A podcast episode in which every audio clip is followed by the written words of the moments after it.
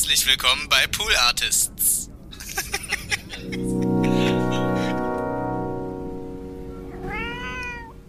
Diese Maxi-CD wurde günstiger verkauft als die anderen Maxi-CDs. Wie ich hörte auf Ansage von Kraftwerk. Weil die natürlich über diesen Expo 2000 Deal, wo sie sich dumm und dämlich verdient haben für folgenden Jingle. Expo 2000. That's it. That's it.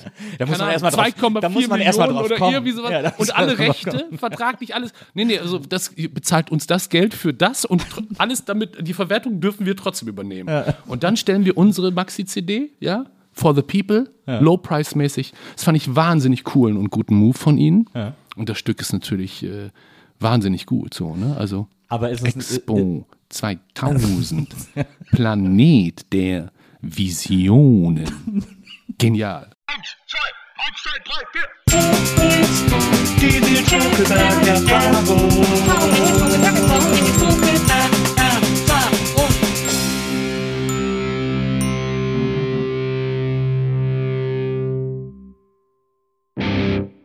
Hallo, liebe NBE-ZuhörerInnen. Herzlich willkommen zu einer neuen Folge der Nils Bokelberg-Erfahrung. Ich freue mich, dass ihr dabei seid und ich muss ganz ehrlich sein, ein bisschen mehr als über euch freue ich mich über meinen heutigen Gast, weil sein Schaffen, seine Arbeit mich mehr begleitet und geprägt hat als viele, viele andere Dinge.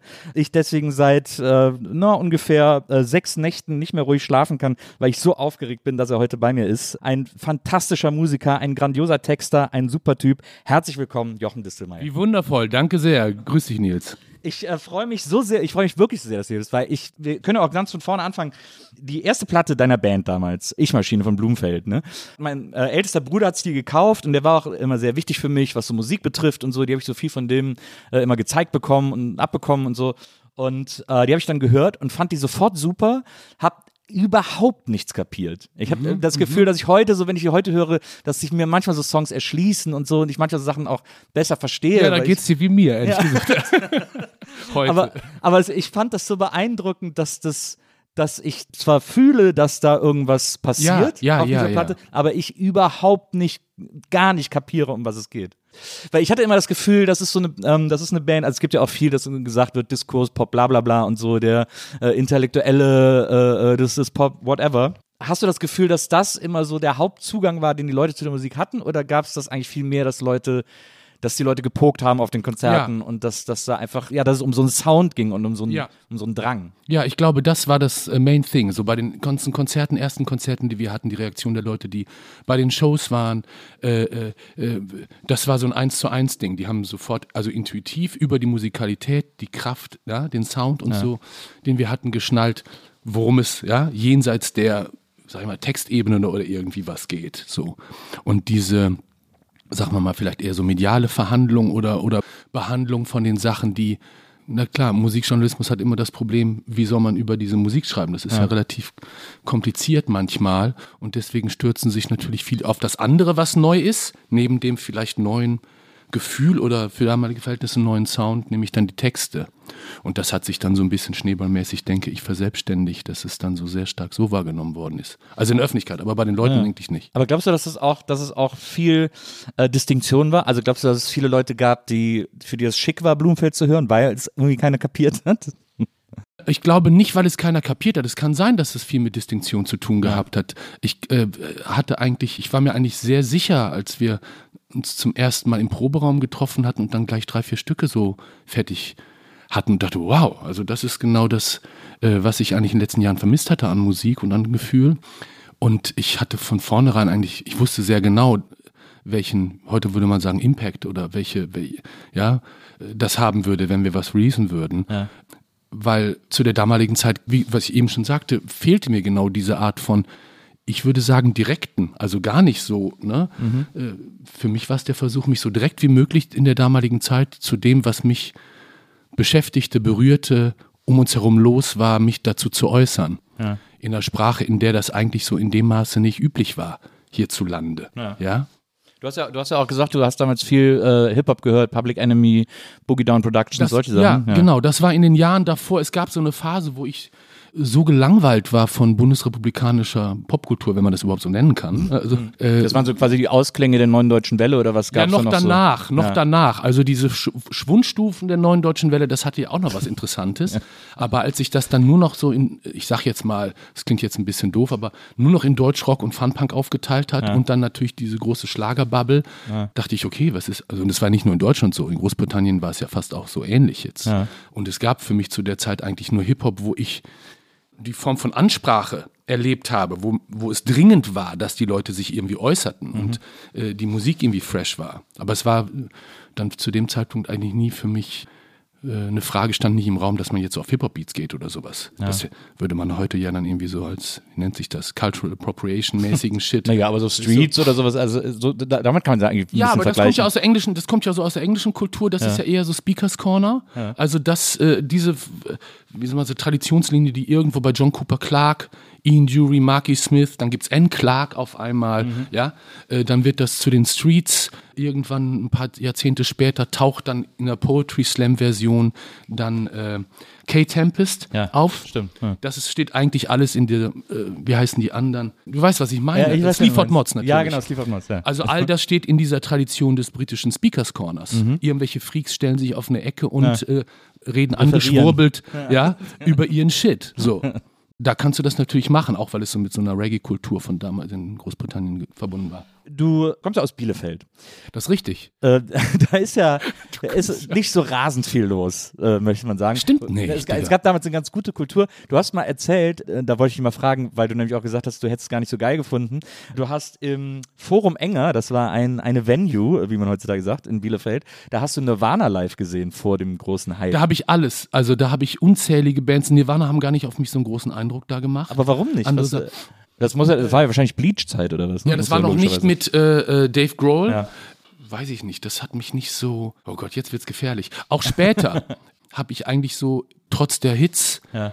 und des, wie soll ich sagen, äh, der Sympathie oder des Mitgefühls für diese Three-Piece, was wir ja auch waren, hatte ich den Eindruck schon jenseits von Substanzmissbrauch in der Band, so die Sollbruchstellen dieser, weißt du, das hörte man schon an. Ja. Also auch in den Versuchen von Inuturo, glaube ich, war dann die Platte, in der sie so versucht haben, ne? Wo, wo kann er hin mit seinem berstenden Talent sozusagen? Also die, Entschuldige, diese, diese sich später abzeichnende Tragödie und das Drama darum, das schien mir schon, ohne dass ich das geschnallt hätte, weißt du, auf diesem Showcase, okay, da Moment, muss ich ja. gar nicht so ran, weißt Ja, du, das ist. ja. Äh, Ja, dann lieber irgendwie die Feelies nochmal äh, äh, zweieinhalb Stunden lang schrammi schram, so. Oder Aber hattest, du- hattest du Angst davor? Nein, es war keine Angst. Es war, ich fand es nicht, ich fand ein bisschen langweilig. Ja, okay, verstehe. Ich habe später von Leuten gehört, die sie im Kir gesehen haben in Hamburg, Ja. die einen ähnlichen Eindruck hatten. Andere haben gesagt, nein, das war mega. So. ja. Ich weiß nicht, inwieweit da viel so Halbfolklore dann so mit drin Na ist. klar, Ne? na ja. Ich habe sie gesehen bevor. Weißt, du, man, man, man weiß es bei sich selber ja auch nie. Man, man ist ja, also man tendiert dann auch noch selber dazu, da irgendwie das zu äh, über- oder unterzubewerten im Nachhinein, im Nachklapp. Also wenn man etwas erlebt hat, bevor es so explodiert ist, dann erinnert man sich ja anders vielleicht auch daran, weil man es sozusagen in dieser Explosion reflektiert. Ja, mir hat auch Butch Vig als Produzent nie so behagt, obwohl diese Platte natürlich für das, was sie ist, perfekt produziert ist, so wie DJ Ötzi in sich perfekt produziert ist. Stehst du? Ja, Also aber Schwick und das, DJ Ötzi, das ist auch eine Linie, muss man. Entschuldigung, Entschuldigung, Entschuldigung, Entschuldigung. Ey. was gibt? aber du verstehst, was ich Ja, meine. ja, absolut, also na, das absolut. ist, äh, äh, nein, aber das Forum Enger und das IOZ Bielefeld so äh, wichtige und ich denke auch äh, ja, sehr, sehr gute ja, Venues, wie du sagst, oder das, was die, was die gebucht haben an Shows und so, wer da alles da war. Es gab vorhin noch das Skala in Herford, wenn du, wie gesagt, in der nordrhein-westfälischen, ostwestfälischen Provinz aufgewachsen bist und du hattest irgendwie so Orte neben den Plattenläden und den Musikzeitschriften und Fanzines, wo auf einmal die Welt da war. Das ist krass, das jetzt auch. Dexys Midnight Runners, äh, Dead Kennedys, äh, äh, so. Ja. Verstehst du? Weil eben zu dem Zeitpunkt, das ist natürlich jetzt auch Folklore, die Sachen nicht so verfügbar waren, wie es jetzt ne, ist und es dadurch alles viel kostbarer und einen ganz anderen Zauber entwickelte. Das war schon geil, das war toll. Ja, also von daher, die Stadt selber, ja klar, aber äh, äh, die Orte, die es gab, sehr prägend und besonders und toll. Ja, man richtet sich ja in seiner Jugend sowieso immer da ein, wo man ist. Also man schafft ja immer, man schafft es ja immer, wenn man jung ist, aus dem eigenen Horizont was Besonderes zu machen. Also, ja, und trotzdem, wenn ich mich dann mit meinen Freunden, äh, Hamburger Freunden, die aus dem Norden kommen oder aus Süddeutschland, äh, ähnliche Generation, andere Landschaften, andere Strecken, die mit dem Fahrrad zurückgelegt werden mussten, um, ja, äh, zum Punkrock zu, ja. Aber das Gefühl war, das, ich weiß nicht, also ja, auf absurde Weise sehr ähnlich. Und, äh, und die, die, die Anekdoten ähnelten sich auch, irgendwelche Auseinandersetzungen mit, ja. Ich weiß noch, wie ich euch, ich glaube, ich weiß gar nicht, ob es das erste Mal war, dass ich euch live gesehen habe. Da habt ihr gespielt auf einem Festival, also mit Blumfeld, in Zons. Das ist so, eine, so, ein, so ein Burgtheater, so ein Open-Air-Burgtheater äh, in der Nähe von Köln, so Richtung Düsseldorf, äh, am Rhein direkt gelegen. Und das war so ein weirdes Booking, das dieses Festival hatte. Aber ich war irgendwie, ich war 16 oder so. Wer war da noch? Was kannst du dich da, das ja, erinnern? also ich weiß da, nicht mehr. Es ging, glaube ich, zwei Tage. Ihr habt gespielt, Maceo Parker hat gespielt. Hm. Äh, ich bin vor allem hin, weil Throw the Beat in the Garbage Can gespielt haben. Die habe ich geliebt damals, wie verrückt. Äh, so, und also sehr, so wie Bookings halt früher waren. Also Ja. auch gar nicht so begrenzt auf den Stil oder so, Nein. sondern wir versuchen mal so viel wie möglich mitzunehmen Ja, quasi. aber in dies, auch das hatte was Unschuldiges. ja, total. Und dadurch war es so frei und äh, ja. ja. Aber das gibt es doch bestimmt heutzutage auch noch. Also. Ja, aber Obwohl es ist schon ein bisschen professionalisierter, eingegrenzter, zielgruppenorientiert. Naja, genau. Du hast recht. Es das gibt irgendwie mehr Marktforschung heutzutage bei Festivals, als das Mehr. Kontrolle. Also, äh, ne? Als würde der Zufall ausgeschaltet werden. Ja, genau. Also irgendwie so, ich komme eigentlich, um mir eine Punkrock-Band anzugucken, auf einmal sehe ich Maceo Parker und finde es auch ganz geil. Was ist mit mir los? Also bin ich noch echt? äh, so. Ja, genau, so ging das- Parker hat da gespielt, Ja. aber nicht an dem Tag, als wir gespielt haben. Ich glaube schon, doch. Ich glaube schon. Ja, der, und, und ich glaube, El Bosso und die Ping-Pongs haben auch noch gespielt. Das war ja damals diese Namen. die deutsche Ska-Band. äh, toll, ja, aber diese Namen, El Boss und Ping Pong, äh, da ploppen bei mir sofort so Sachen wie Pillepaller und die Ötterpötter, kannst du das noch? Das sind so äh, Vorläufer von später hießen dann die Bands. Okay, jetzt fallen die mir nicht. Äh, United Carbine Productions, äh, äh, Lords of the New Church. äh, gut, okay. Time Tunnel Shit. Aber das ist aber, deswegen kenne ich dieses Gefühl, dieses Lebensgefühl als, als Jugendlicher oder so, dass man Du kommst aus Köln. Also, ich, na, aus Wesseling, zwischen Köln und Bonn, so eine Kleinstadt. Ah, okay, okay, 70.000 okay. Mhm, Einwohner, jeder kennt jeden irgendwie. äh, Es gibt diese typischen Probleme, die Jugendliche äh, haben, die sich alle kennen. Also Ja. immer kennt irgendwer irgendwen und dann gibt's Ärger und so weiter ja, und so ja, fort. ja, ja, Logo. und, äh, und es gab bei uns im, äh, im Ort gab's äh, ein Jugendzentrum. Also es war, glaube ich, der einzige Veranstaltungsort, aber im Jugendzentrum beheimatet war die Rockinitiative Wesseling. Die hatten einmal im Jahr ein großes Open Air am, äh, Mega. Im, Park bei uns. Shoutouts gehen raus an die Rockinitiative Wesseling. ja. Die war angeführt von einer Metalband, die überregional bekannt damals war. Trans Am hießen die. Die waren so ein bisschen, unter Metal-Fans kannte man die. Okay, Äh, sagt mir nichts gerade. naja, und die waren, die kamen aus Wesseling, zufälligerweise. Und die haben dann eben diese, diese Rockinitiative gegründet und haben so ein Festival gemacht, wo es immer so einen großen Headliner gab. Das war dann einmal Zeltinger äh, in einem Jahr. Ja, Das Jürgen Zeltinger. Ja, Zeltinger, euer Chef. Ja, ja, klar. Ich habe mal wieder mit schönste Niveau. Melodien auf Platte gebannt. Das heißt für euch, kaufen, kaufen, kaufen. Ich möchte nämlich in Urlaub fahren. Der hat ja auch von- das berühmte äh, Ramones-Cover, Müngesdorfer Stadion. Richtig. Ist ja, ja, äh, ist ja, ja, ja, ja, Ramones-Cover. ja, ja. Ja, der war einmal Headliner und dann war davor. Also man muss sich das Wahnsinnig interessante Figur und Gestalt. Und, ich, ja, das, es gibt also, eine tolle Doku über den. Ja, gibt es? Naja, der ist, Ja, der ist super gucken. interessant. Ne? Der ist wirklich sehr, sehr. Toll auch. Die heißt, glaube ich, sogar auch Asi mit Niveau. Äh, Ah, äh, guter Typ irgendwie. Der ist, der ist wirklich sehr faszinierend. Und dann weiß ich aber noch, das war ja so ein Festival, also ne, in so einer Kleinstadt, wo nichts ist, es ist natürlich dann alles da. Also so alle Familien und so stehen dann da irgendwie. Und dann weiß ich noch, da hat dann eine österreichische Glam-Rock, Glam-Metal-Band gespielt. Die hießen Ballroom Blitz. Die sind Mhm. mit einem eigenen Doppeldeckerbus gekommen, der mit M&M getaggt war, weil die sich den Mhm. von denen sponsern lassen. Und, äh, und dann kommen die auf die Bühne und das Erste, was sie sagen, war, ja, Servus Wesseling, wir waren gestern in Amsterdam, da haben wir unser ganzes Geld verhurt, jetzt kommt unser erstes Lied. Das war eine geile... Wann war das? Boah, äh, das muss jetzt, äh, jetzt bin ich... Klingt wie eine Mischung aus, Entschuldigung. Ich bin Aus Bilderbuch 45, und also das ist wahrscheinlich so 33 Jahre her oder so, 34 Jahre irgendwie so. Okay. Das war, das war mega. Aber das ist so, das fand ich so geil, weil das hat dann so den Rock'n'Roll in die Provinz gebracht. Aber ne? richtig Das war so richtig das ganze Roses-Feeling da in Wesseling irgendwie. das ist doch, und das ist doch das Aufregende an Rock'n'Roll, dass der, dass der immer über, oder Pop oder wie immer man das nennen will, dass das immer überall mit so einfachen Mitteln irgendwie herstellbar ist und, Ja. und reproduzierbar ist. Ja, aber mh, genau, ja. Das ist doch, glaube ich, das, weil das ja auch so viel mit einem macht und für einen bringt. Und deswegen, wie gesagt, war ich eben auch so aufregend, dass du heute kommst, weil diese Platte mir ja auch so viel gebracht hat und, und mich, mich irgendwie so gefühlt schlauer gemacht. Ich habe dann auch, ich konnte die Texte dann auswendig und habe das immer mitgesungen und alle meine Freunde haben gesagt, hä? Und dann so, lass nicht über Sex reden, hihihi und so. Und alle waren irgendwie so, äh, aber, und ich so, ja, ja, du musst mal genau hinhören und so. Danke, ja, toll. Das ist doch, das ist doch, das ist doch so toll, dass das so überall ankommen kann. Ja, manchmal hat es gar nicht mit einem selber zu tun. Na. Das lernt man oder den Eindruck kann man dann später haben. Ja. Dass es irgendwie, ja, trotzdem eben dieses Verbindende steuert. Ja. Nicht nur jenseits räumlicher Grenzen, sondern auch über die Zeiten hinweg. So eine andere Art von Verbundenheit und Leute, die da Musik hören, auf Shows gehen, abgehen, in welcher Form auch immer, äh, tauchen ein in diese, erleben das auch. Das ist ein, hm.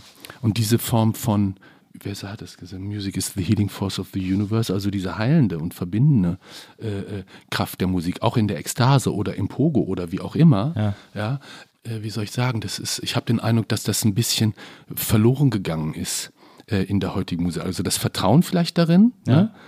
obwohl alle wissen und spüren, es ist ein menschliches substanzielles äh, Bedürfnis, angeschlossen zu sein an Musik und darüber an andere und mit anderen verbunden zu sein, aber dieses damals vielleicht noch in dieser Repetition von oder, ne, oder auch langsamer, dieses, wenn man fast schon so schamanistisch tranceartige, ne, was du später auch im Techno hattest oder sonst wo, ne, wo irgendwann sich bestimmte Sachen so aufzu, ja, zu lösen scheinen.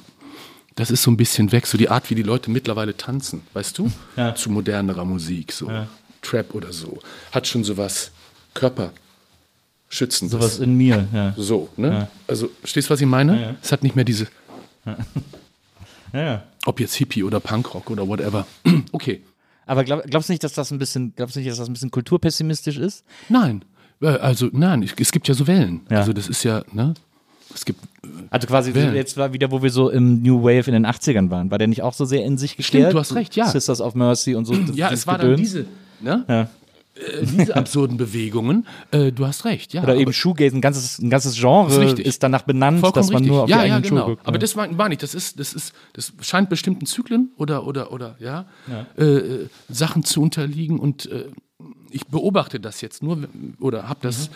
vor längerer Zeit beobachtet. Ach, interessant, da ist man jetzt wieder sozusagen. Ne? Du bist also nicht so wie äh, Dietrich, Dietrichsen, Dietrichsen, der irgendwie äh, in Pop 1 und Pop 2 äh, kategorisiert und sagt, das eine war ganz toll, weil es subversiv war, weil es aufregend war, so bis in die 80er und danach ist alles irgendwie so beliebig und alles ist Pop und uninteressant.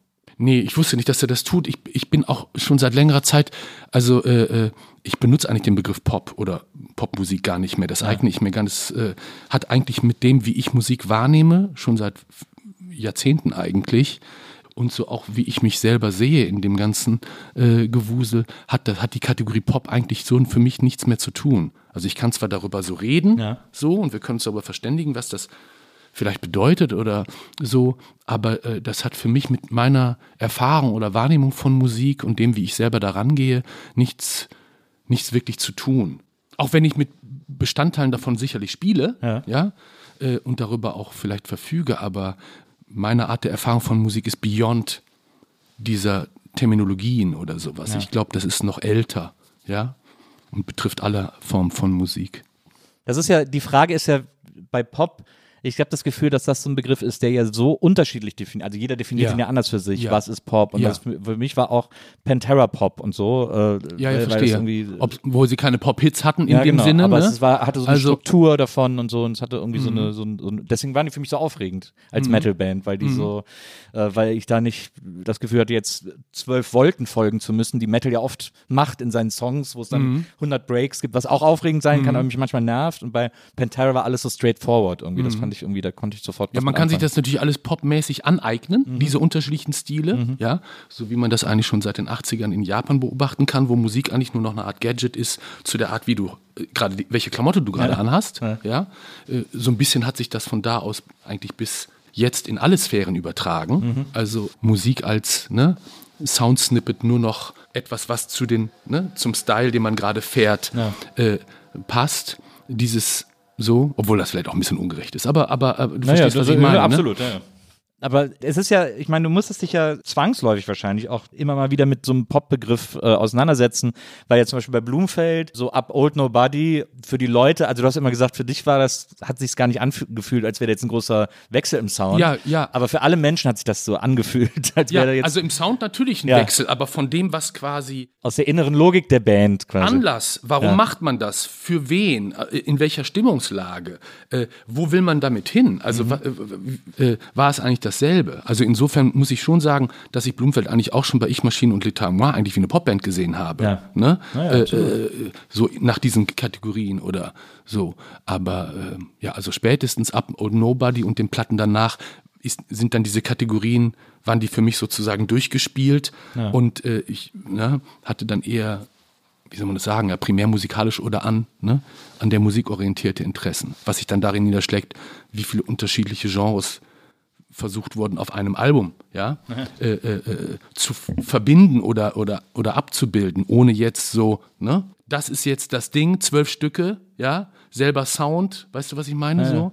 Das hat natürlich auch einen besonderen Zauber. Ob das jetzt äh, Johnny Hooker, ACDs oder Kraftwerk sind oder die Ramones, ja. Aber äh, so waren wir nie gestrickt oder das ist nicht so ganz meine Herangehensweise. Aber also, was ich so erstaunlich finde, ich habe jetzt auch nochmal ältere Interviews, ältere Texte, Rezensionen gelesen und so. Was ich so erstaunlich finde ist, und da kann ich so eine, kann ich auch so einen Bogen schlagen zu einer meiner großen Lieblingsbands, nämlich Weezer. Was ich so interessant finde, ist, dass es diese, dass es so, also das, was ihr quasi als Band erlebt habt und was du vielleicht auch jetzt mit den Solo-Sachen immer noch im Nachklapp dazu erlebst, ist so eine Anspruchshaltung von Fans. Also weil es gab ja zu Old Nobody viele, die gesagt haben, was ist das denn? Das ist ja jetzt, das ist ja jetzt keine Ahnung Schlager oder was auch immer. Was ist denn das für ein Pop? Wir wollen diesen diesen Noise Rock zurück. Wir wollen diese Gitarren, diese verstärkten, verzerrten Gitarren zurück. Ja. Und oder dass Leute heute sagen, ja, die ersten beiden Blumfeld-Alben, das war alles, was danach kommt. und So, das wird ja bei über Weezer auch immer gesagt. Die ersten beiden Alben und danach ist alles Quatsch. Und trotzdem sind es aber Leute, die dann sagen, sie sind so Fans äh, von der Band. Und es ist so ein, es ist, wenn man nicht bereit ist, eine Entwicklung einer Band mitzumachen, dann ist das doch, was ist das denn für ein Fandom? Also das ist doch eigentlich totaler Quatsch, dass man, dass man sich dem so verwehrt, wenn das nicht dahin geht, wo man das selber haben will. Ja, also auf der einen Seite würde ich sagen, die Leute, selbst wenn einem das ein bisschen eng vorkommt, diese Sicht, haben ein Recht darauf und ein, äh, ein, ein Bewusstsein für das, was sie brauchen. Ja. Wenn sie den Sound so wollen und den fahren wollen, weil, keine Ahnung, sie den Job machen oder ja. äh, mit den Leuten in ihrer Familie nicht klarkommen oder whatever, alles Recht der Welt. Ich kann sogar Einwände verstehen, die sagen, wo ist das hin? Ja, kann ich nur sagen, du hast recht, sorry, aber das inter- darum geht es jetzt gerade nicht. Damit ich in dem Style später, Jahre später, wo ich mit dem Hass äh, äh, Diktatur der Angepassten spielen kann und es sich wieder frisch anfühlt für mich Ja. und es, ja, genauso gemeint ist wie das, was du vorher gedickt hast, muss ich, ja, aus meinen Feelings, ja, äh, da lang und gucken, wohin hat mich das geführt? Ja. Ja, inwiefern führt mich Jet Set zu Status Quo Vadis oder so, damit dann ich weiß, okay, einfach so. Verstehst, du, was ich meine? Ja, das ist ja. diese, diese, die- diese Reise, die äh, so, das, äh, sage ich mal, das war das Privileg, was wir als Blumfeld und was ich als Künstler genießen darf, aufgrund der, des Interesses der Leute und auch des Verständnisses der Leute auf den Shows, die sehr kompetent sind und sehr, ja, jenseits aller, ja, Ja. Überbaunummern, die ganz klare Kriterien. Ja, ich verstehe das, ich fühle das. So. Also dieses Privileg haben wir immer genossen und das hat äh, ja, uns frei sein lassen in, in unseren. Wir konnten dem Flow folgen Ja. Der Musik, weißt du, ohne zu konzeptuell. Ah, jetzt machen wir aber das, ne? So, äh, äh, wie hießen die denn nochmal?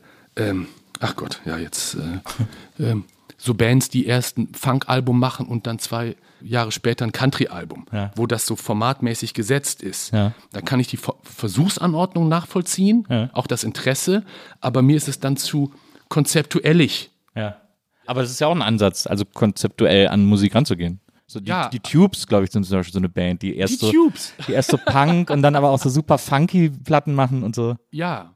Ja, Also, es das gab es ja auch schon vorher, auch bei ob es Dexys Midnight Runners oder Jam, Paul Weller und so weiter gab es das auch. Das habe ich natürlich jugendlich, ne, Mhm. auch als den heißen Shit wahrgenommen und gehört und so. Aber später, aus meinem Gefühl ist es so, wenn, wenn es zu sehr, jetzt ist es, mache ich das und ziehe jetzt nur noch diese Sachen an und es klingt nur noch so und über, damit überrasche ich alle oder provoziere ich alle. Ja. Äh, Das es kommt mir zu, äh, das ist, äh, un, un, Das ist ich ja ein auch bisschen ein Konzept quasi. ja, das finde ich aber ein bisschen unelegant. Also das ist so, ähm, das glaube ich irgendwie nicht. Da gucke ich jemandem dabei zu, wie er oder sie es macht. Dann bin ich aber schon raus. Wie bei einem Schauspieler, wo sehe ich, ah, krass, jetzt bringt er oder sie diesen Trick. Ja, ja. Das will ich ja gar nicht sehen, sondern ich will den Charakter und, weißt du, wenn, ich, wenn ich beobachten kann, ah, so ist das gemacht, dann bin ich natürlich jetzt als jemand, der das als Musiker betreibt, äh, vielleicht ein bisschen kritischer oder strenger, aber dann bin ich ganz schnell raus. Ich möchte jemanden kompetent am Start haben, äh, äh, der sagt, I don't give a shit, das ist für dich. Ja. Es gibt einen Gitarristen, ähm, Derek Trucks, derzeit äh, von der Band, die ich sehr schätze, Tedeschi Trucks Band. Der hat früher bei den Allman Brothers gespielt, spielt zu Bottleneck mit den Fingern und so. Das ist ein, ein, ja, ich denke, einer der besten Gitarristen derzeit. Exzeptionell. Hat auch so einen Jazz-Background, aber spielt eben, hat eben jahrelang bei den Allman Brothers gespielt als, weiß ich nicht, 14-, 15-Jähriger oder so. So Wunderkind-Style. Und der ist, sagt in Interviews, ja, klar, aber darum geht es irgendwie nicht. Es geht darum, den Leuten ein Gefühl zu geben von dem, was man selber empfindet. Ja. Dass ich das alles kann oder sowas, ja. Mm, so. Ja, verstehe. da kann ich mitgehen. Das, äh, und deswegen sind Genres an sich für mich nicht keine relevanten Kategorien, Ja. um die Liebe und das äh, zu empfinden in der Musik, Ja. sondern es sind einzelne Figuren und äh, Persönlichkeiten. Ja, verstehe. Also da kann ich, das ähnlich empfinde ich das auch. Ich kann, also ich, wenn ich Musik höre, kann ich mich auch schwer an Genres orientieren oder also das ist für mich keine relevante Kategorie, um Musik zu hören. Ja, Ich, manchmal findet man es lustig, dass man jetzt gerade das, ja, Genau, ja, wie so genau. Dark Metal Dick, äh, Dimo Borgi oder irgendwie sowas. ja, genau. Ja, aber für mich war das hat ein paar Jahren aufgefallen. Also bin, ich bin natürlich durch Punkrock sozialisiert und sagen wir mal ermächtigt worden als jemand, ja, Ja. Äh, dass man einfach macht so. Und äh, äh, verdanke Punkrock viel Liebes auch. Aber es ist in der Rückschau habe ich festgestellt, sind mir die Wipers. Das fühle ich wirklich. Wir haben dir auch hingestellt hier. Wir haben dir extra ein Bild von den Vipers Ja, deswegen- äh, hingestellt, Greg Sage. Deswegen habe ich das. Ich wusste jetzt nicht, ob es hier ja. Ja, so. ist extra für dich. Ich danke dir sehr. Ja. Das ist toll, dass du das, ja. Als Jugendlicher im Plattenladen das zu hören und das natürlich als Punk zu verpacken und deswegen die Platte mit nach Hause zu nehmen Ja. und dann 24-7 zu hören die ganze Zeit äh, und zu denken, ja, das ist ja auch Punkrock. Ja. Ähm, und aber Jahre, Jahre später festzustellen, nee, das ist was ganz anderes. Es hat mehr mit Joni Mitchell zu tun Ja. als mit GBH oder ja, den Das stimmt, Kennedys. ja, das stimmt, ja. So. Ich meine, es gäbe Sonic Youth, Nirvana, all das, Melvins, gäbe es nicht ohne diese Band. ja. Und in einer fast symphonischen, mit drei Leuten, Ja. äh, Dichte und ist eine Soul-Band eigentlich. Ja. ja. Und das, wie gesagt, ist mir vor längerer Zeit aufgegangen, dass äh, Punkrock als Musikgenre und ist äh, relativ limitiert Ja. äh, in dem durch Musik irgendwo was zum Ausdruck bringen. Ja. Und es, ne, es klingt zwar wie Punkrock, aber es ist was, es ist mehr Soul oder ja, Joni Mitchell Open Tuning Shit als. Gut, jetzt ist der Kaffee wieder da. Also ist klar. Aber ich, also ich glaube, dass, weil es, ist so, ich finde es so interessant, weil ich bin ja, für mich war auch Punkrock die erste, das erste große Ding sozusagen, mit dem ich so Punkrock und Grunge, also so Nirvana und, und, und eben, dann habe ich Punk gehört und dann wollte ich irgendwie, äh, wollte ich wissen, wo das herkommt, dann habe ich mir das Sex Pistols Album geholt, weil das sozusagen ikonografisch für Punkrock stand und dann habe ich irgendwie, ich weiß noch, ich habe es in, in Paris gekau äh, gekauft, da war ich irgendwie zwei Wochen bei so einer Familie zu Gast sozusagen und dann habe ich mir auf dem Flohmarkt gekauft und das war so die Zeit, die, ich war bei so einem Jungen, der war so alt wie ich, äh, mit dem konnte ich nicht so viel anfangen, weil seine älteren Schwestern haben mir dann ihre Platten gezeigt, da habe ich dann so Mano Negra gehört und sowas, Ah, ne? ja, ja. Also ganz aufregend, Ja, irgendwie so diesen, diesen Sound zu hören. Der ist ja auch so ganz schwer nur bis Deutschland überhaupt geschafft hat, so, der da sehr äh, in, in Frankreich verhaftet war. Und dann habe ich mir auf dem Flohmarkt in Paris die Nevermind the Bollocks geholt. Mhm, und dann musste ich aber noch vier, fünf Tage äh, da bleiben und konnte die Platte dann nicht hören. Und ich war, und dann habe ich einfach eine Woche lang auf diese Platte gestarrt Wahnsinn, und mir Wahnsinn, vorgestellt, wie sie klingt. Wahnsinn, ah. Ja. Und dann war ich zu Hause und habe ich sie angemacht und dann war slightly enttäuschend, dass sie nicht so klang, wie ich sie mir vorgestellt habe. Aber äh, Kannst du erinnern, wie du es dir vorgestellt hast? Was war, was war, was war deine ich, Fantasie sie war dazu? nicht so, ich, ich fand sie so, mir hat es, mir hat, glaube ich, eine, ich weiß gar nicht, was mir gefehlt hat. Mir hat eine schönere Harmonie, mir hat ein anderer Punkrock. Ja, und für, und für Punkrock war sie ja erstaunlich amtlich. ja. Also sie ist, äh, Sie ist ja eigentlich sehr rockig, muss man es ist ehrlicherweise nur sagen. ein Rockalbum, Ja, ja. Aber ich, äh, die- also die, die musikalische Hellsichtigkeit von Johnny Rotten, dem sehr früh, also der ist natürlich auch, äh, äh, wie soll ich sagen, sehr konkurrenzig unterwegs und wenn er auf die Ramones angesprochen wird und er dann sehr wahr aber sagt, es sind auch nur schnellere Status Quo, Ja. ja, Naja, das, das da hat er vollkommen recht. Ja. Aber das sagt er natürlich auch, um ne, äh, äh, äh, seinen Claim äh, äh, klar zu machen. Aber genauso kann man sagen, das ist halt eine Pub-Rock-Band. Ne? Da gibt es auch von Dr. Feelgood oder ja, äh, Sachen, die von der Energie mindestens mithalten können. Ne? Ja, absolut. Das war, das, das habe ich, glaube ich, anders erwartet. Für mich war der Punk, den ich gehört habe, war halt auch so Ärzte und sowas. Und äh, dadurch habe ich so eine, ja, aber also habe ich irgendwie was anderes erwartet. Deswegen hat sie mich erstmal nicht so. Jetzt, mittlerweile höre ich sie super gerne, aber damals war es irgendwie. Die, meine Projektion war, ging einfach zu lang. Die konnte die Platte nicht einhalten, diese, diese Woche lang. Aber ja, aber was ich, also worauf ich hinaus wollte, ist, dass ich glaube, dass Punkrock hören und, und Punkrock-Fan sein für, bei ganz vielen Leuten dafür gesorgt hat, dass die sehr genreoffen wurden und dass die sehr, dass das eine Musik ist, die, sehr, die sich sehr darum gekümmert hat, dass man sich nicht so festlegt auf Genres, weil es, ich kenne Leute, mit denen ich aufgewachsen bin, die haben früher Hip-Hop gehört, die hören heute nur Hip-Hop. Also die sind völlig in diesem Sound hängen geblieben. Und, aber ganz viele Leute, die ich kenne, die eben so diesen Punkrock gehört haben, wie ich den gehört habe, die hören, die haben einfach irgendwann angefangen, alles, zu hören. Ja. Mhm. Das ist doch eigentlich erstaunlich, dass das eine Musik ist, die am weitesten auf. Also auch wenn man an Clash denkt, ne? Clash galten als Ja. Punkband Ja. und das waren aber Reggae-Platten, die die gemacht Auch, haben. ja, so. ja, ja. Das ist Pop-Songs haben die auch Genau. gemacht. Ja, genau. All Lost in the Supermarket und so, ne? Ja. Swingige Band auch. Mhm. Das finde ich, das finde ich erstaunlich, dass gerade Punkrock da irgendwie am Anschlussfacen ist zu allem anderen. Mhm, Ja, das hat sicherlich auch mit England, also den Einflüssen anderer Musiken in England zu tun. Okay, das kann ich jetzt, ich, ich äh, verstehe das vollkommen, finde das auch richtig, kann es mir jetzt aber auch irgendwie nicht herleiten, oder, oder, aber es trifft genau zu. Du hast mal erzählt, dass du als äh, junger, äh, als junger Mensch in Bielefeld Habe ich das wirklich mal erzählt? Ich dachte, ich hätte mich da relativ bedeckt gehalten, aber was habe ich denn gesagt? Also erstmal habe ich erstmal habe ich irgendwo gelesen, dass deine Ausbildung Trompetenunterricht äh, gewesen sei. ah, ja. Hast du, hast du Trompetenunterricht gehabt als Kind? ich habe Trompete gespielt, ja. Ja. Aber ich habe sehr, ich hab sehr, sehr früh angefangen, Musik zu hören. Ja. Und Es gab diesen, es gab diesen Altpunk bei euch im Dorf. Hast du mal erzählt, dass von dem immer die alten Platten durftet ihr, dann haben sie UK das war der, Subs und das, sowas? das war der äh, ältere Bruder meines äh, Kindheit- und Jugendfreunds Gerald Jarosch, Ja. äh, der mich lustigerweise jetzt gerade, während ich Promotion für das neue Album mache, angerufen hat, weil er äh, in der Stadt ist und äh, wir uns vielleicht heute Abend sehen. Ich habe den Ewigkeiten nicht gesehen. Also Shoutouts gehen auch raus an Gary.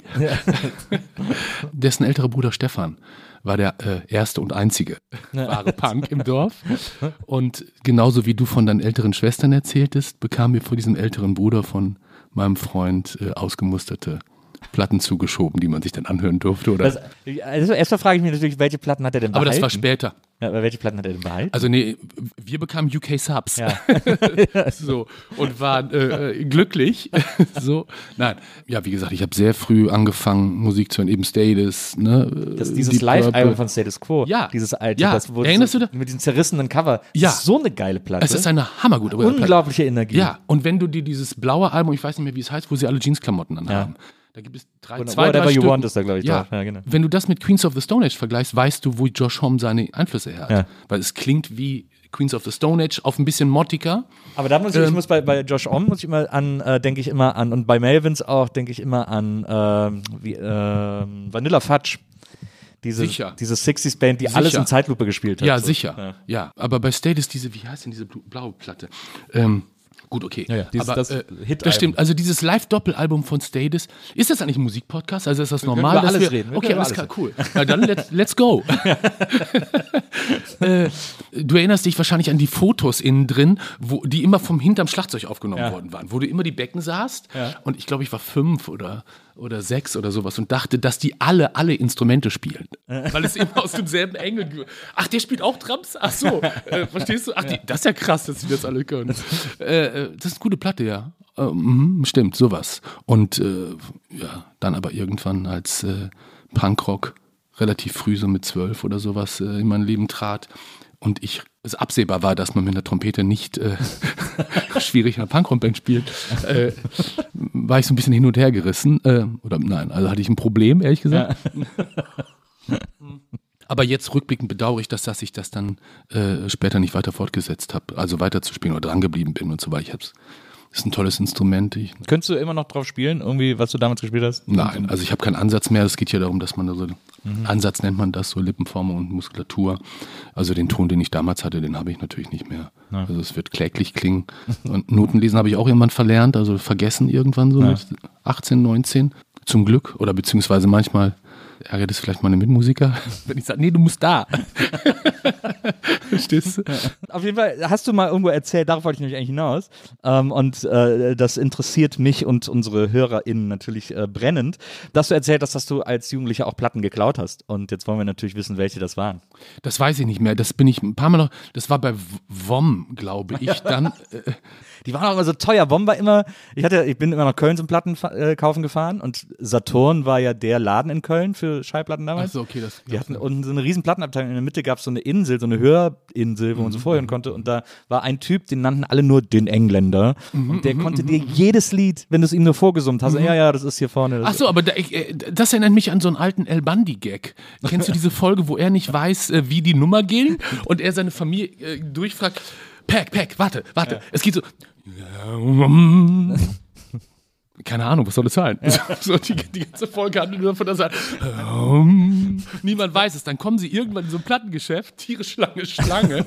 so, bei genau so einem Dude. Ja. Ne? Leute stehen, ja, es war so, na, na, na, na, na. Ja, ja, äh, äh, ja, Sing in the Rain da hinten rechts oder sowieso. Ne? Und, und er, er war die so ganz auf, ja, ja, ja. So. Und so, Mann, Mann. Alle werden so abliefern, ja, musst du Frank Sinatra ist da vorne, nee, das ist äh, da, da, da, da. Ja. Und pass auf, das ist, ähm, keine Ahnung, nächster.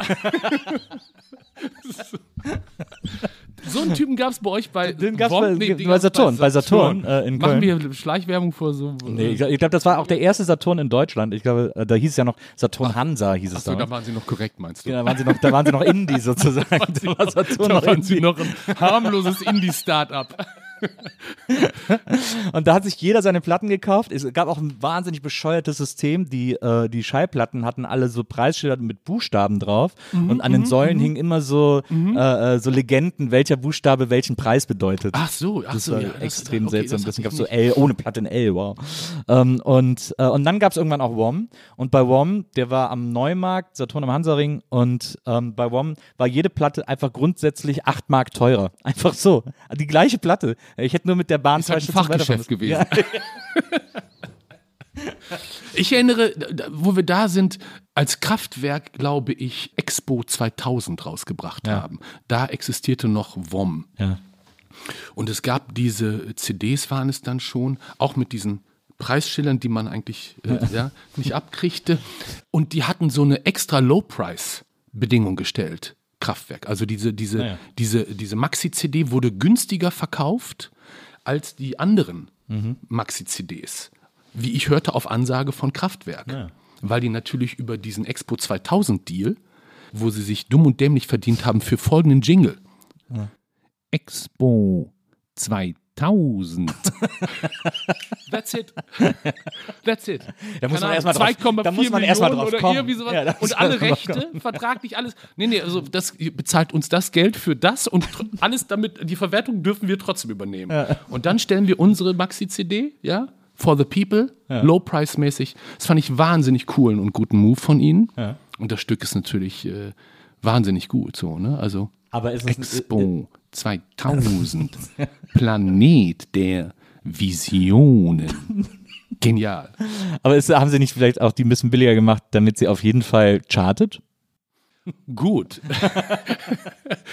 Wenn du mir jetzt mich um eine weitere meiner Illusionen ärmer machen willst, so hast, hart hast, du, hast du die wenigstens bei WOM geklaut?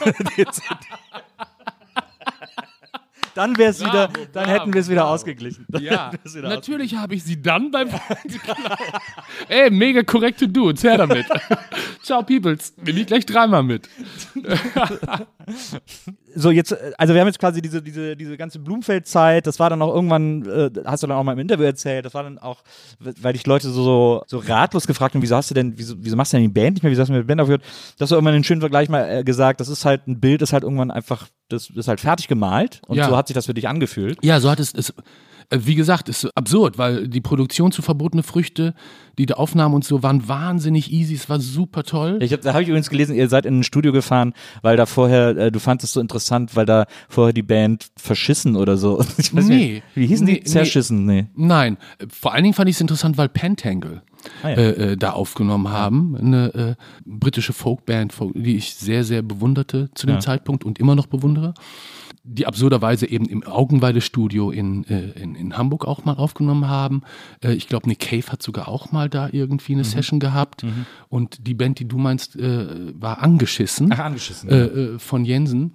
Hm, Ich bin aber nicht sicher, ob es wirklich angeschissen war oder eine andere seiner äh, einem Interview hast du irgendwann mal erzählt, dass seiner angeschissen ne? Ja, okay, also Ja, ja. äh, dann wird es wohl so gewesen sein. Aber vor allen Dingen über diese aus eigentlich Hippie-Proc-Kultur entstandene äh, in Deutschland äh, aufgrund vielleicht eines kulturellen Missverständnisses. Also die haben natürlich Pentangle, ja, Fairport Convention und solche Sachen gehört Ja. und gedacht, wie übertragen wir das jetzt? Ne? Wie, wie übersetzen wir das für Leute? Dann machen wir das halt mit Minnegesang. So. Ne? Das führt dann irgendwann zu In Extremo und äh, Santiano, also so diese komischen Trutzburgen von Mittelalter-Rock. Ja. Santiano fahren wenigstens noch raus. Boot. Ja. Die, die gucken sich zumindest, gehen nochmal auf hohe See, aber die anderen sind so in Trutzburgen so.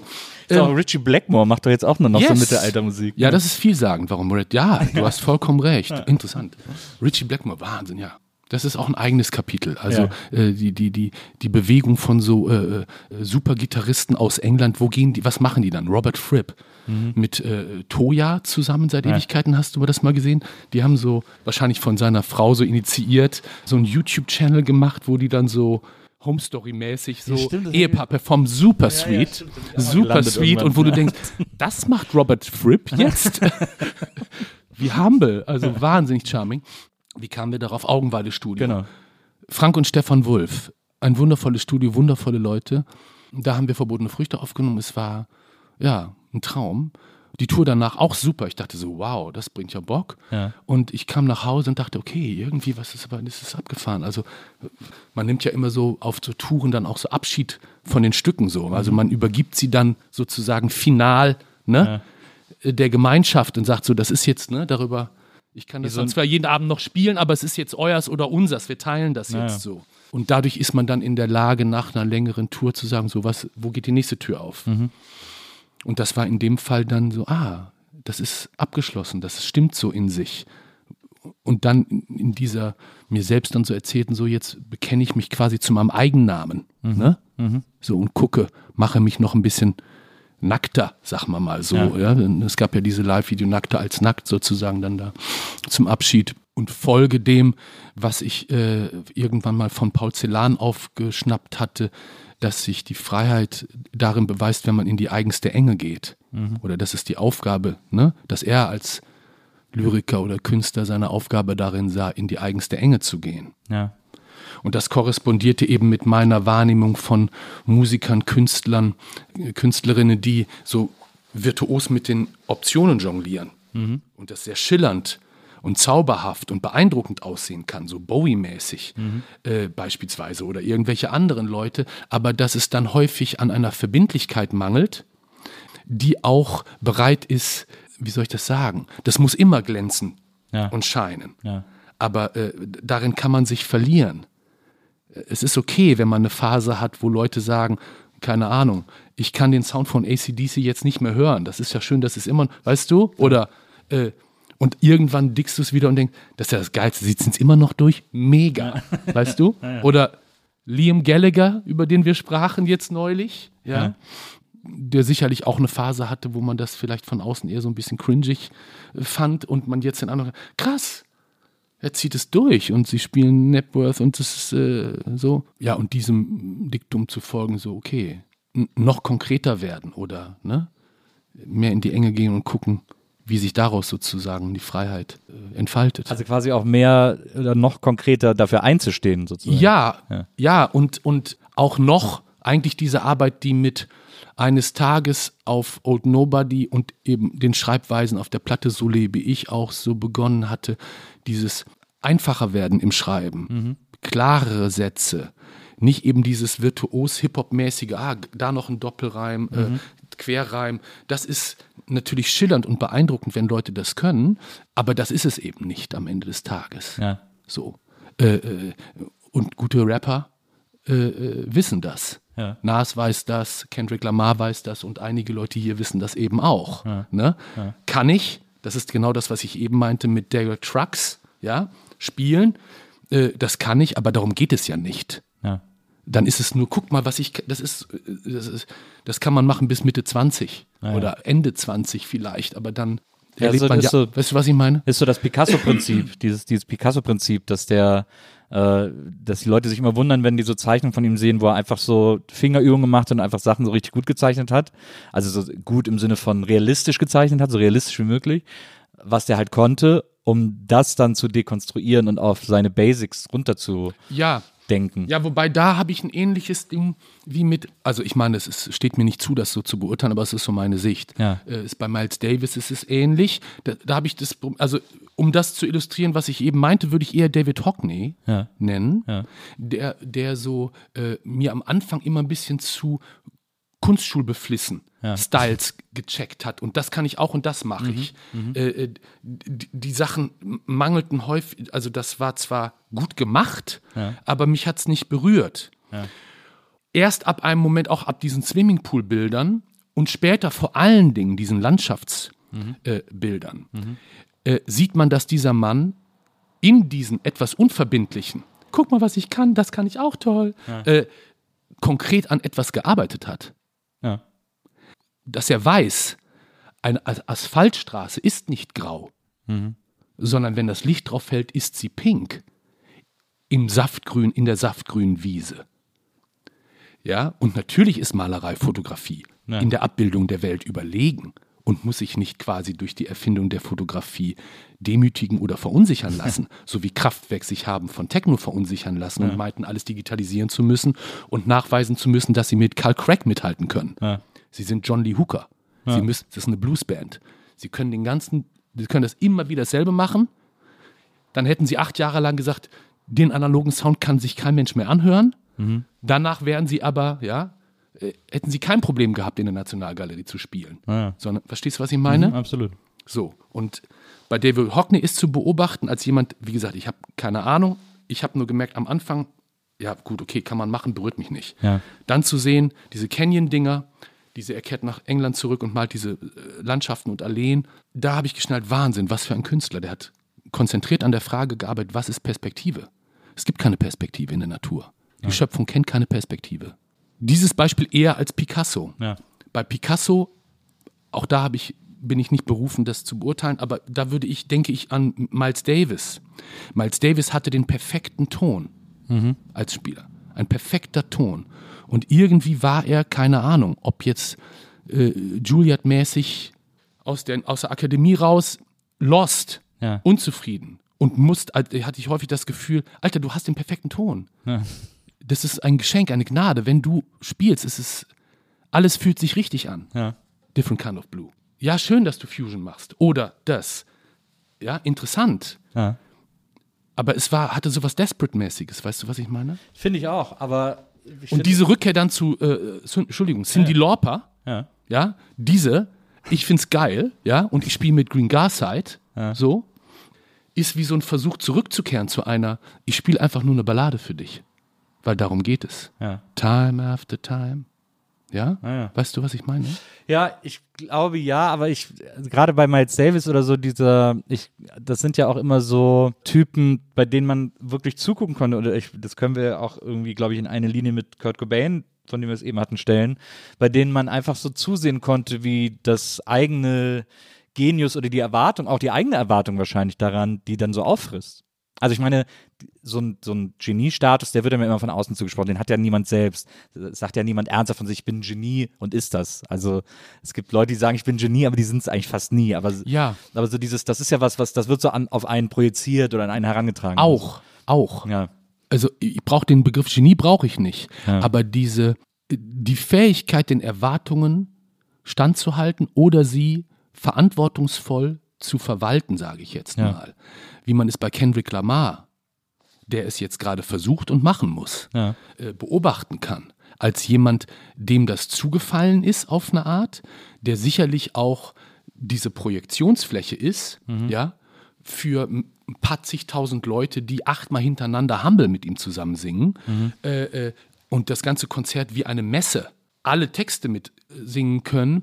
Natürlich ist ihm das zugefallen, aber wenn man Section 80 hört, HDHD diese Stücke, wenn man hört, wie ihm dann und seinen Leuten gemeinsam How Much a Dollar Cost gelingt, also etwas, was eigentlich so nach meiner Auffassung in Hip-Hop nicht vorgesehen ist. Hip-Hop als Musikform scheint mir in letzter Zeit etwas begrenzt in, sagen wir mal, so einer Polarität von Adrenalin-Testo-mäßige, ja, Ja. Äh, Straßenrauditum bis äh, gefährliche, ja, Söldner-Rap-Shit, ja, Aggression und Revolte oder Party-Bling-Bling, ja, Ja. Sexual Party-Vibe. Ja. Sowas, was Mob Deep früher gemacht haben. Ja. Verzweiflung zu versuchen zu bespielen Ja. in Hip-Hop mit Samples, Beats und oder Zärtlichkeit, wie es vielleicht A Tribe Called Quest versucht haben. Ja. Stressed out. So. Ja. Das ist Hip-Hop derzeit nicht in der Lage, emotional das abzubilden. Kendrick Lamar, mindestens bei Pimp a Butterfly, äh, konnte das und seine Leute. Da dachte man, das ist die Welt. So, ist, so fühlt es sich alles an.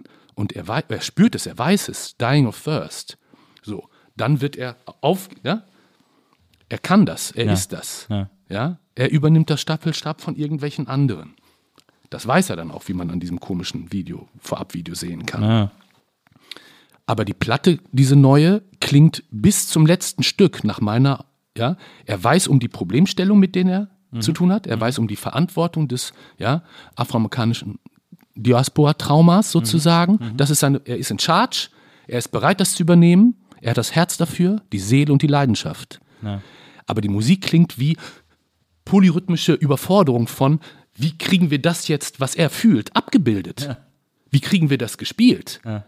Und erst in Mirror, dem letzten Stück, wo er dann ankommt und was mich, wenn ich das sagen darf, an Zurück zu mir, was bei mir am Anfang steht, erinnert. Ja. Erst da ist er, I've chosen myself, I'm sorry. Und da ist diese, ne, da ist etwas da, das, das, das Stück fühle ich. Ja. Verstehst du, was ich meine? Absolut, total.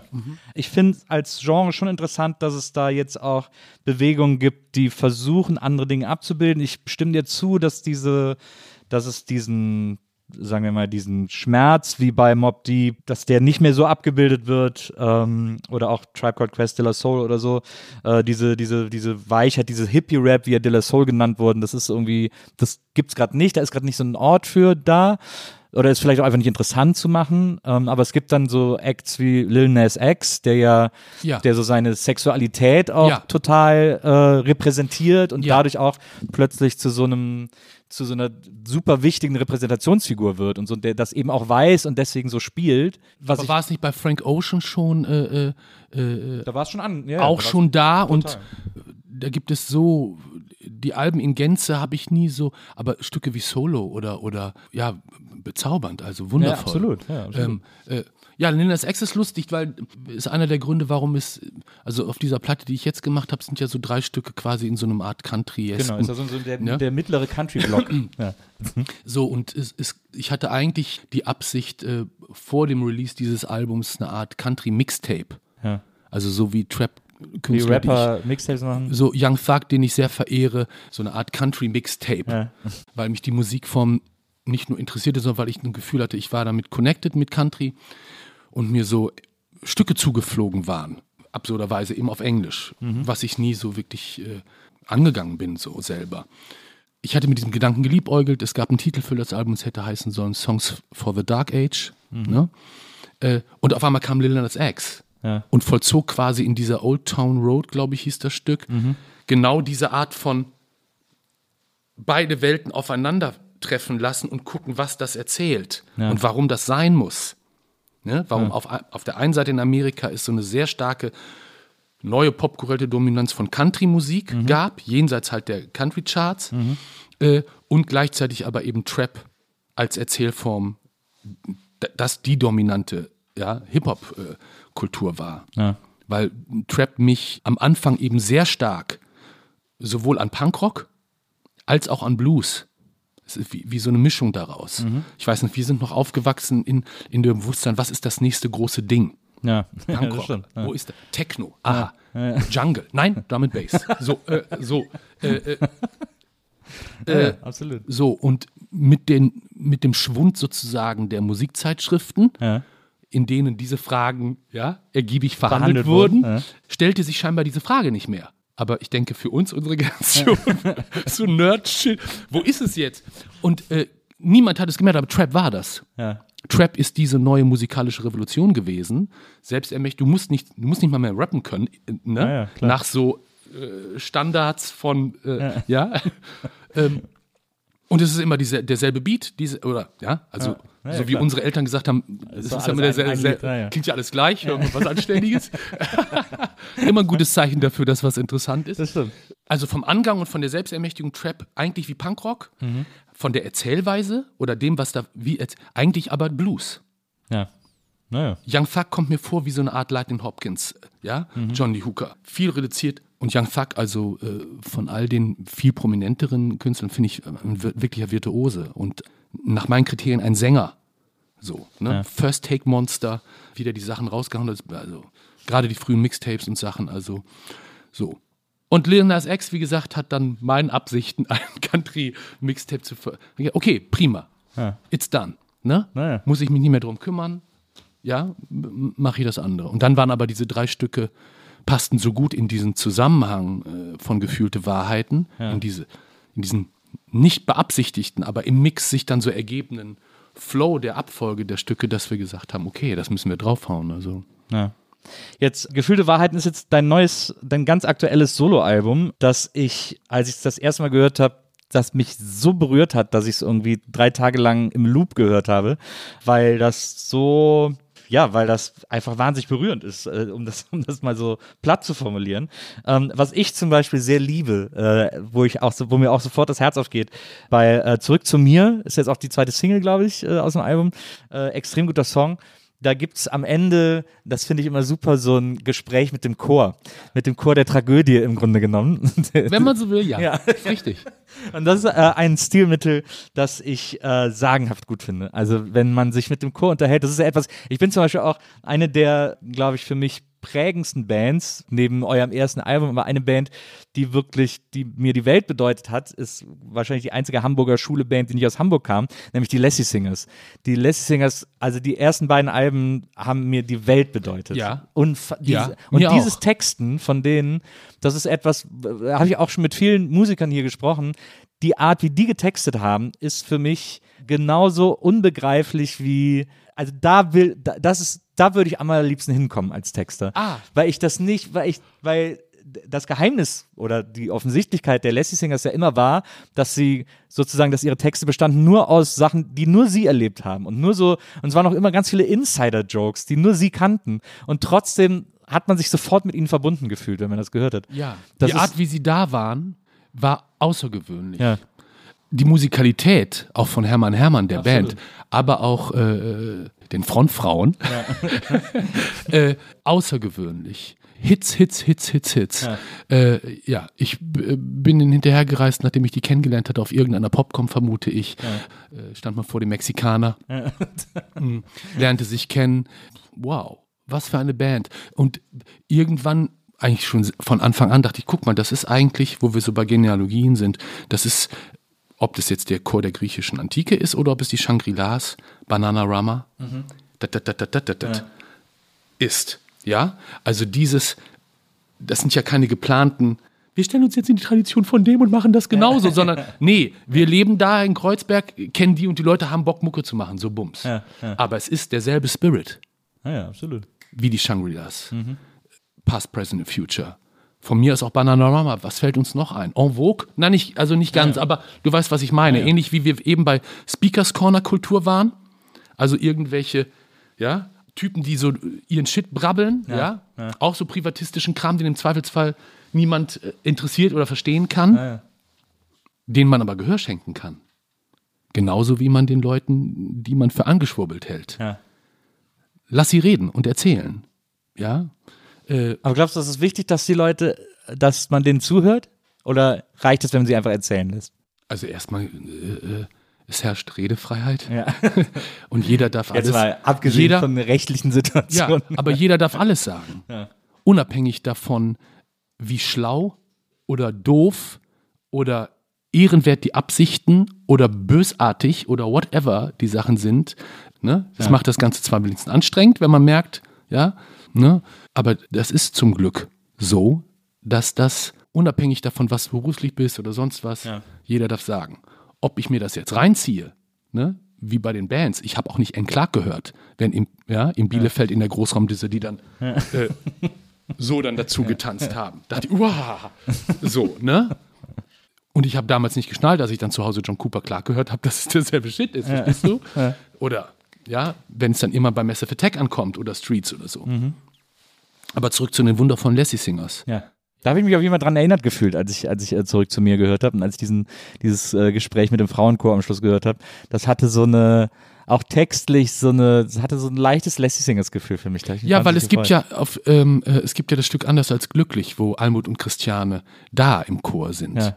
und genau diese Zwiesprache da verkörpern. Äh, Du, war, du warst doch, glaube ich, sogar auch bei Junge Menschen im Chor mit dabei. ne? ja, dem natürlich. Ja, natürlich, als sie es in Soundgarden aufgenommen haben. natürlich. Ich war einer der Kö also ne, der Chorknaben da in diesem in diesem äh, in diesem Chor. Was für eine tolle Band. Ja. So und klar, in dem Spirit dachte ich sicherlich auch so Randy Newman und solche Sachen, ne? Mhm. Also wie sozusagen aus der äh,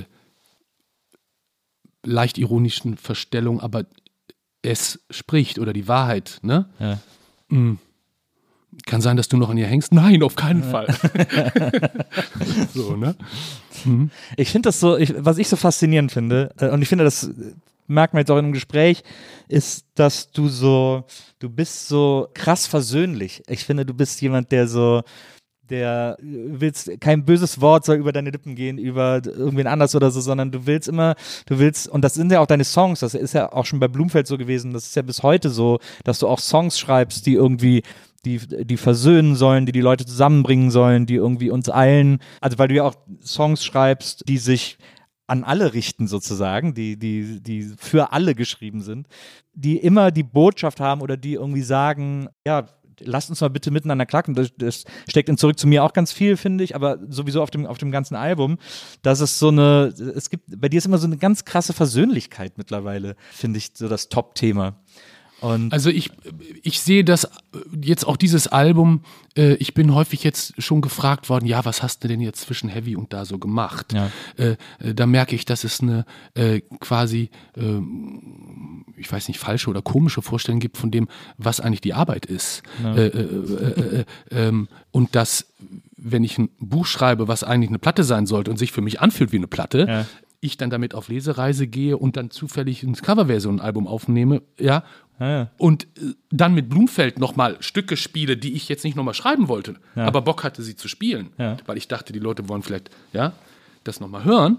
Äh, das ist für mich Teil einer Entwicklung und Arbeit, die ich beispielsweise mit, ja, gebt mir euren Hass und seht mir zu, wie ich ihn für euch verwandle. Das habe ich als eine Art, so, darum ging es auch. Ja. Weißt du? ja, ja. Aber das hast Und du ich ja denke, gefühlte Wahrheiten löst das auf eine Art ein, vor dem Hintergrund meiner Wahrnehmung oder Erfahrung auch schon länger, lange zurückliegend. Es macht was mit der Welt und den Menschen, wie wir über sie sprechen ja. und was wir sagen. Die Worte haben ein Gewicht selber. Deswegen bestimmte Ausdrucksweisen in Deutschrap oder auch in amerikanischen Rap, die dann so, ja, das ist Hip-Hop, das ist gar nicht so gemeint, das ist nur ein Spiel der Verstellung, äh, äh, versteht nicht oder äh, ja, macht so nebulös. Diese Worte sind in der Welt. Ja. Genauso wie sie auf ihren irgendwelchen Twitter-Accounts oder Qualitätszeitungsforen in der Welt sind, wenn ich das und das spannungsentladungsmäßig, affektmäßig schreibe Ja. und irgendwelche Leute denunziere, diskriminiere oder sonst was. Die, das Gewissen der Worte, die im phonetischen Klang, ja, die Welt verwandt, also ja, wenn ich dich mit bestimmten Begriffen belege, so wie wir uns jetzt hier verstehen, äh, äh, ja, äh, das macht was anderes, Es ist alles, es schwingt alles anders. Die Welt ist anders dadurch. Es ist schöner. So soll es sein. Äh, wenn, ja, Leute sich anders, also es, es macht was, äh, es macht was mit der Welt, mit welchen Begriffen wir sie belegen und wie wir die Leute bezeichnen. Ja. Ja? Ja. Deswegen jeder hat das Recht zu sagen, wie, ne? Natürlich kann ich Gegnerschaft formulieren und sagen, sorry. Äh, ja, das geht nicht. Aber das ist für mich als Ergebnis meiner Arbeit, oder es ist Arbeit, also es ist ein vollkommen unpassender Begriff Ja. äh, für diese Tätigkeit oder für mein Leben. Ja. Äh, äh, äh, was mir, was ich lernen durfte durch das ja, Spiel mit Blumfeld und das Machen von Platten.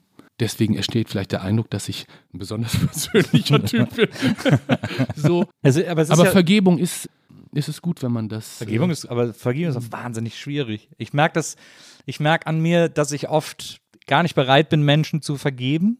Und dann denke ich drüber nach und dann denke ich, wie lächerlich das ist, dass ich jemandem irgendetwas nicht entschuldigen will, was völlig belanglos ist eigentlich. Also ich, ich habe, ich glaube, ich habe auch viel Vergebung erfahren in meinem Leben, wenn man, wenn man so will. Und von den unterschiedlichsten Stellen, von Menschen, die mir nahe sind, aber auch von Menschen, die mir ganz fern sind, sozusagen. Und deswegen habe ich dann irgendwann versucht oder versuche ich bis heute auch noch viel bewusster damit umzugehen, auch mit diesem, auch mit dieser Idee von Vergebung oder diesem Begriff oder so, dass ich mir denke, wenn ich mich jetzt über irgendwen aufrege, weil der irgendeine Sache macht und da ist auch egal, ob das ein enger Freund ist, der in unserer Beziehung etwas macht, was ich scheiße finde oder jemand in der Öffentlichkeit irgendwas macht, was mit mir nichts zu tun hat, merke ich, dass ich mich aktiv dazu nicht zwingen muss, aber mich aktiv daran erinnern muss, dass es doch viel logischer ist, zu sagen, ach komm, ist doch, ist doch, ist doch scheißegal. Als jetzt da immer dann zu denken, so, ah, nee, der hat das, dies und das und jenes gemacht oder so.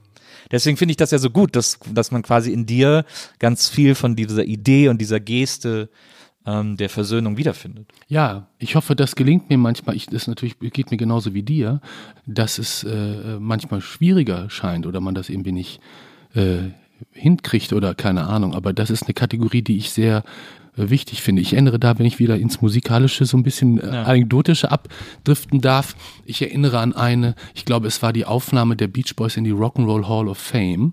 Und nachdem eigentlich Brian Wilson schon alles gesagt hatte in einer erstaunlich pointierten äh, Rede, Dankesrede, musste natürlich Mike Love äh, sich noch hinstellen. Ja, äh, dieser sehr, sehr ungnädige äh, Typ, dessen Rolle, glaube ich, in der Bedeutung für die Beach Boys, weil er so ein, ja, Unsympath etwas falsch eingeschätzt wird. Er kommt mir so ein bisschen vor wie so eine Art Bodyguard für die Wilson-Familie. Also wie so ein älterer Cousin oder ja, äh, Bruder, der wusste, okay, das sind die talentierten Dudes, ne? Ich singe auch mit, ja, aber wenn es Stress gibt mit irgendwem, bin ich derjenige, der den, ja, der Ja. die Jungs verteidigt Ja. und in die in den Konflikt geht und den anderen, anderen auf die Fresse haue.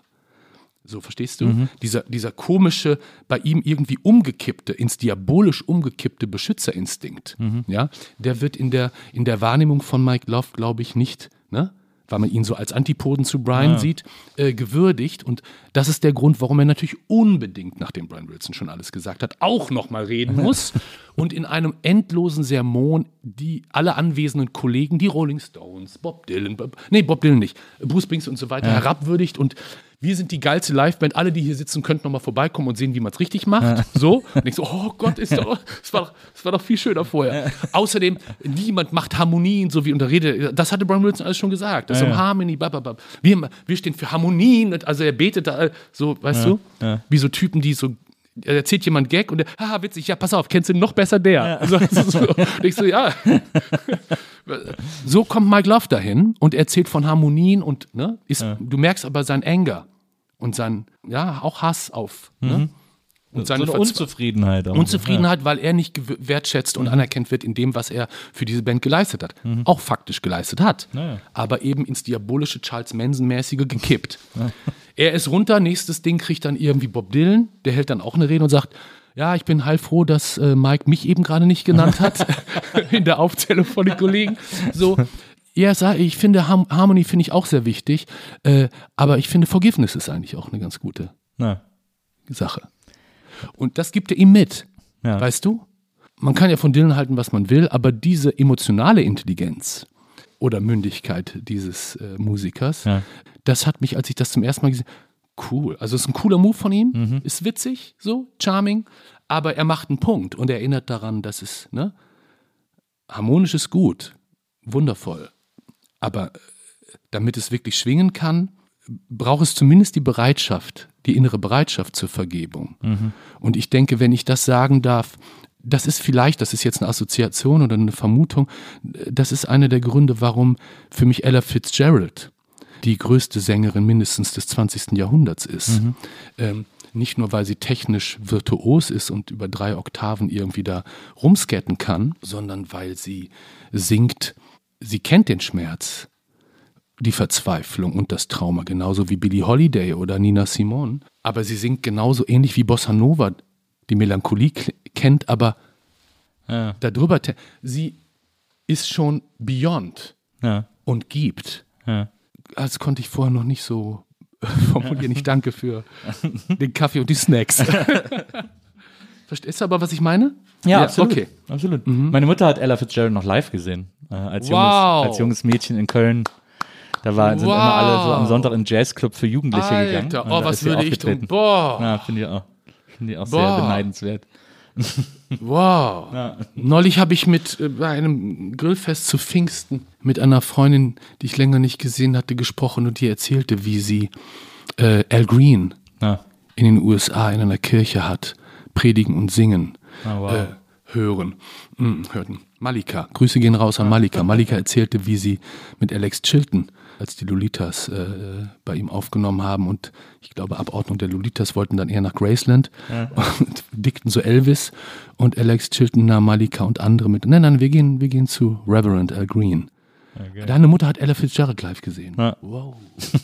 Ja, das erzählt sie auch heute noch. Da ist, das hat sie offensichtlich auch sehr berührt und beeindruckt, ohne dass sie das jetzt äh, formulieren könnte oder müsste. Das hat sie einfach, das hat sie Ich einfach finde sie bewegt. so, also, äh, ja, Ja. wahnsinnig. So, also was mich eben be- beeindruckt ist, ähm, deswegen sprach ich von Young Thug eben auch als einen virtuosen Sänger oder als einen Sänger, ähm, äh, unabhängig davon, ob jemand das Stück selber geschrieben hat oder nicht. Ja. Äh, ne? Aber Ella Fitzgerald, Dionne Warwick ist auch zu nennen oder andere, sind in der Lage, ein Stück von Stevie Wonder, äh, ja, Gershwin, Cole Porter so zu verkörpern, als wären sie die Autorinnen Ja. Des Songs. Naja.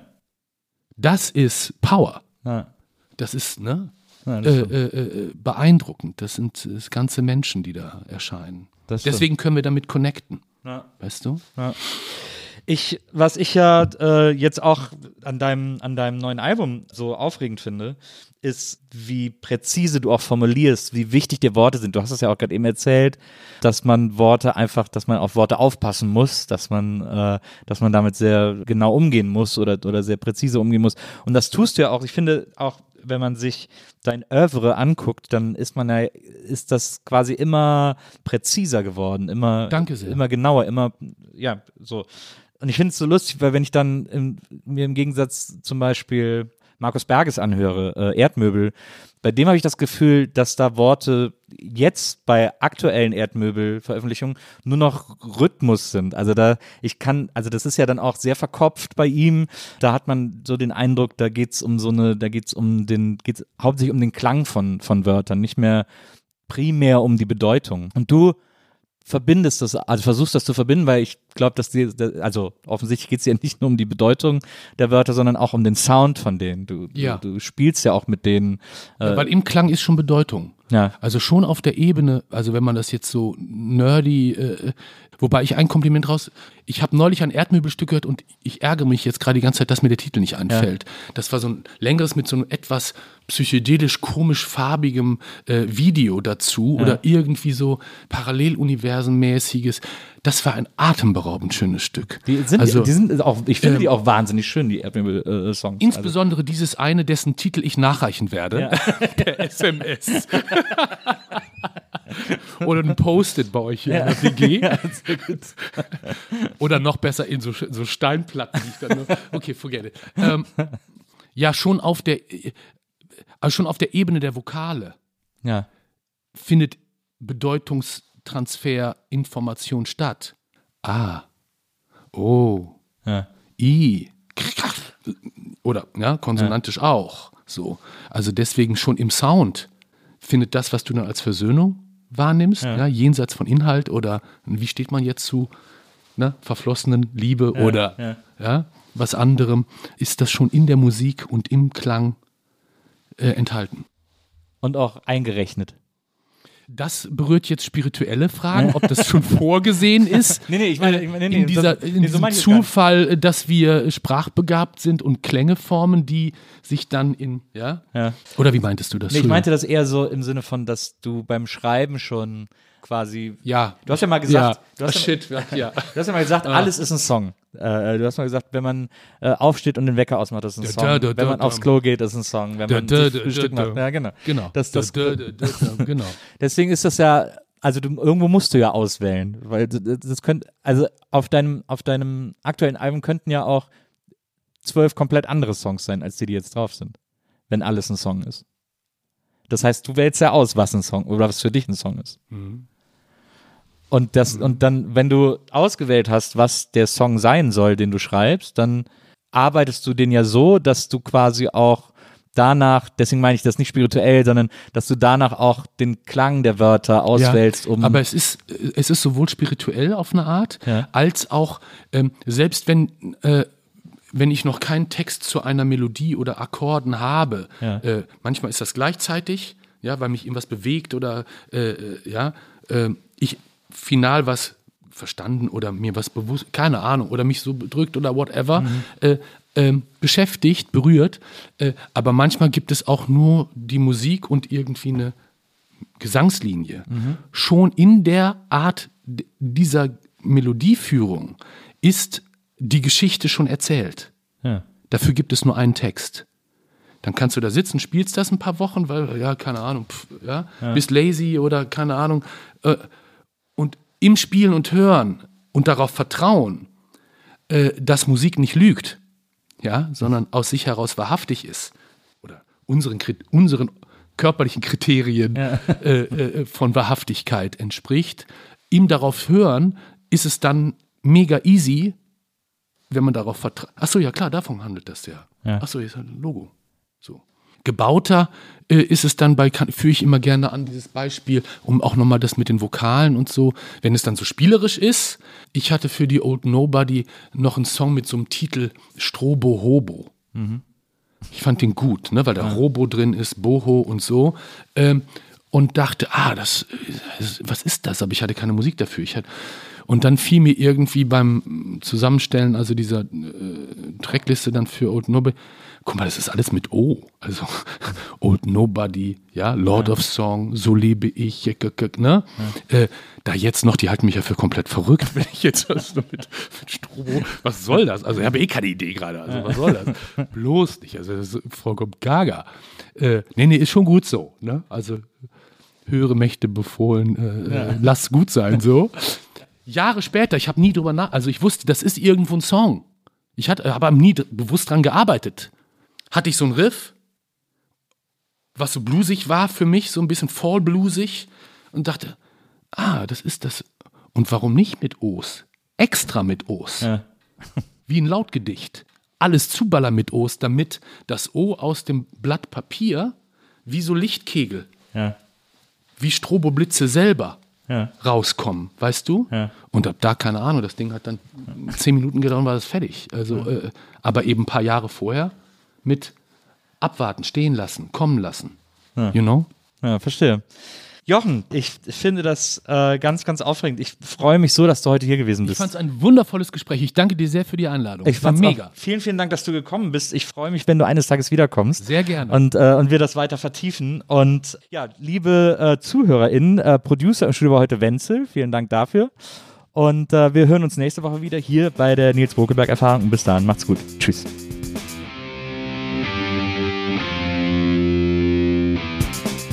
Die Nils Bokelberg Erfahrung. Von und mit Nils Bokelberg. Eine Produktion von Pool Artists. Team Wenzel Burmeier, Lisa Hertwig, Maria Lorenz Bokelberg, Frieda Morische und natürlich Nils Bokelberg. Die Nils Bokelberg Erfahrung.